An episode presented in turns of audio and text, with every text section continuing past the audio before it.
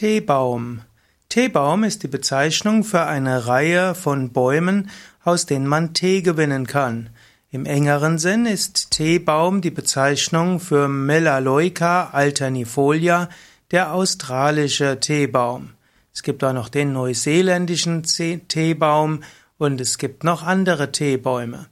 Übrigens, der normale Tee, also der Schwarztee oder der grüne Tee, der rote Tee, wird nicht aus dem australischen Teebaum gewonnen, sondern da gibt's dann die Teepflanze, auch Teestrauch bezeichnet. Es gibt auch sogenannte Manuka, wird auch als Südseemyrte bezeichnet, eben auch als neuseeländischer Teebaumöl, Teebaum.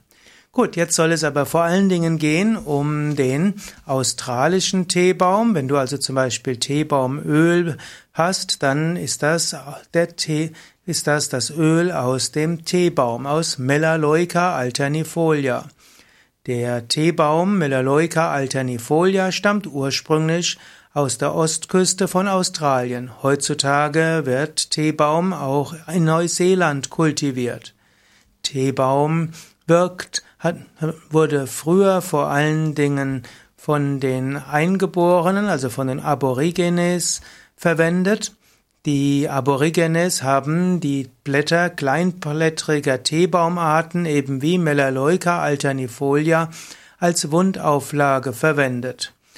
Vermutlich haben sie auch aus den Blättern von Teebaum einen Aufguss gebraut, also aus heißes Wasser und dort Teeblätter hineingegeben.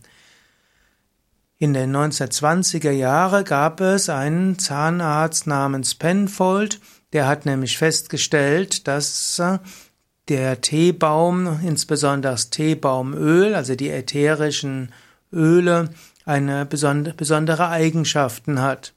Und so hat man insbesondere festgestellt, dass Teebaumöl hilfreich ist bei der Zahnbehand, bei der Zahnmedizin. Teebaumöl hat antibakterielle und antimykotische Eigenschaften. Das heißt also, mit Teebaumöl konnte man desinfizieren.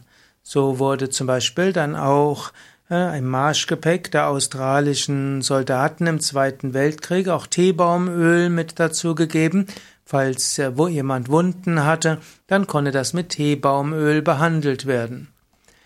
Teebaumblätter kann man auch weiter verwenden, sowohl für den Tee als auch um Teebaumblätter auf die Haut zu geben. Bekannter ist aber die Anwendung des Teebaumöls. Wenn du auf unsere Internetseite gehst, wiki.yoga-vidya.de Teebaumöl, erfährst du darüber sehr viel mehr.